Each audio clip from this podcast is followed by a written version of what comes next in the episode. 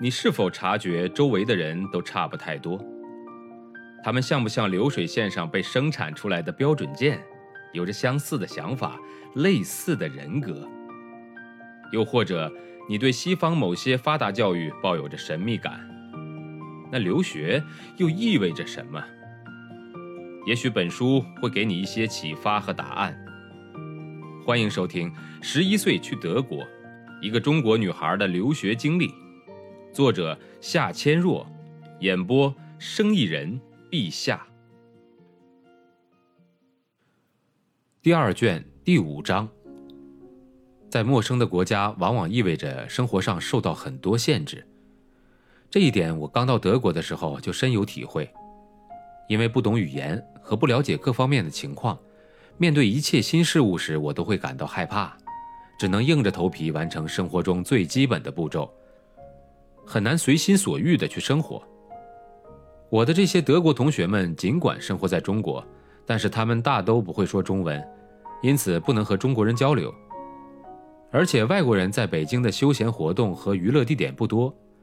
他们很难找到一个无障碍的进行语言交流的地方。这本来就已经使他们适应新生活的环境变得十分困难，而其中大部分的生活环境又是与中国社会完全隔离的，这就在心理上让他们产生了惰性，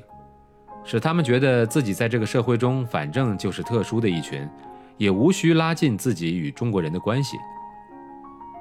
对于这些生活在北京的德国年轻人来说，中国不论在文化还是政治制度上，都和他们的国家存在着很大的差别。尽管他们在北京拥有十分优越的物质条件，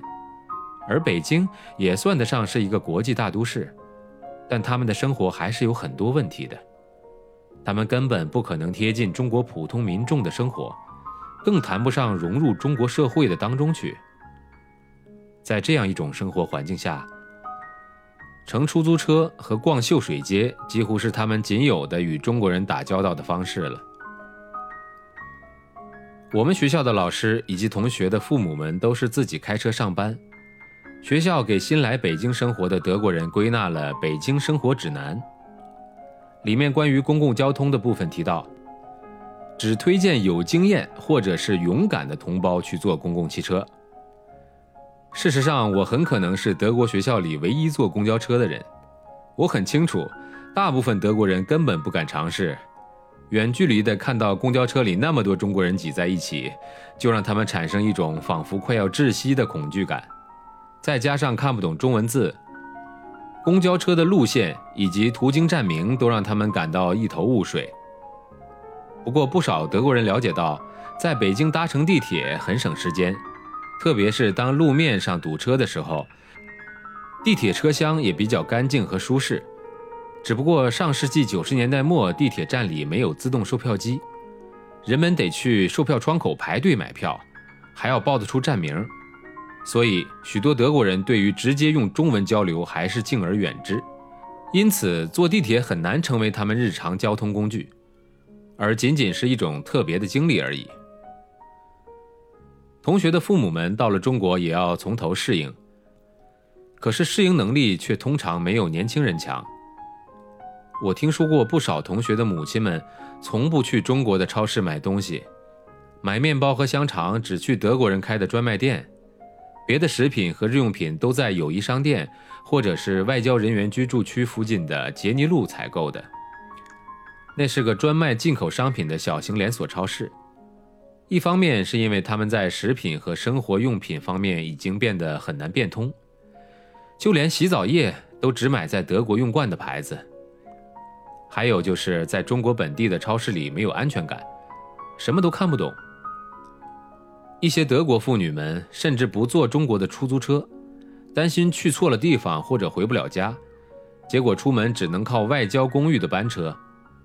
他们算着班车出发的时间下楼。在公寓门坐上车，在外国人经常去的地点转了一圈后，再回到公寓的门。而他们的子女们在生活习惯方面要大胆多了，招手就拦出租车，为了省钱，还经常是一群人挤上一辆当时马路上随处可见的面的。德国学校的学生们在北京出行基本上靠出租车，尽管出租车司机中很少有会说英语的，但是只要你出示地址，都能准确地到达目的地。对于外国人来说，这是最可靠的交通工具。